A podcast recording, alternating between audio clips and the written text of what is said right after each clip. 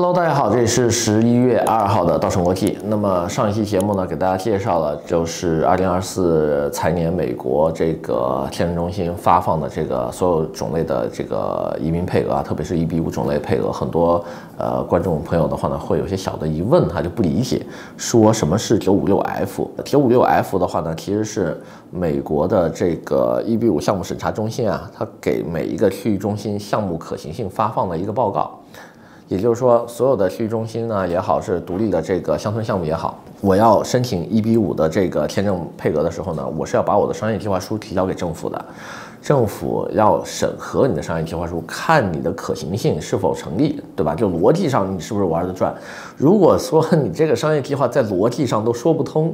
他是不会批给你的哈，他不是说什么人来都都申请一个商业项目就批的，所以呢，很多的商业机构呢，现在呢都在等这个九五六 F 的批复。目前市面上九五六 F 拿到的这种乡村计划区域中心的话，大概也就是几十个左右吧，反正并不多。因为新政之后，很多的这个商业计划还在审理当中，并没有说最终的拿到它的批复。有些商业计划呢，可能已经拿到回执了，就是说。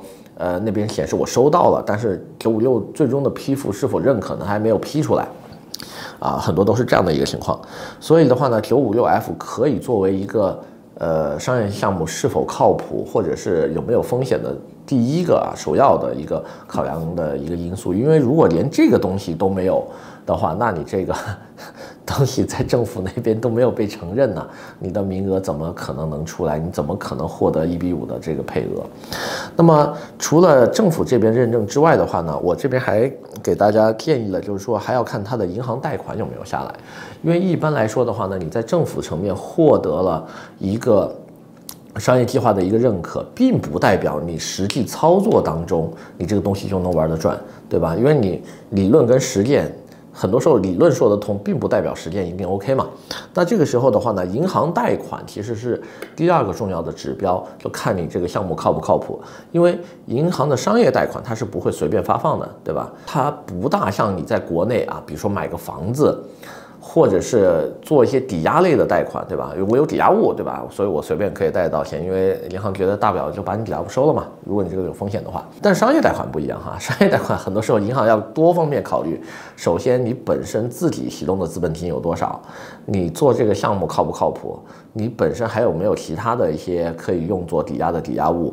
你的商业逻辑是否成立？你贷款的这个周期跟你的商业计划的周期是否相吻合？有没有一些当中可能出现风险的地方啊，导致我最后批不了你这个贷款？所以银行的这个尽职调查部门是要比政府的尽职调查要严格得多的。所以一般来说的话呢，如果我们的申请人看到银行的这个贷款他也批复了，我们的资金只是作为最后的替换银行高息贷款的这个资金来使用的话呢，呃，你这个项目大概率是安全的。当然了，这也只是几个小的指标哈。最重要的一些指标的话呢，还是看你这个项目有没有开始动工，建造许可有没有拿到啊，盖到什么地方了，对吧？如果是基金项目的话，那你基金背后财团的实力啊，投资标的是否靠谱啊？那么这些的话呢，还是需要大家多做一些功课的。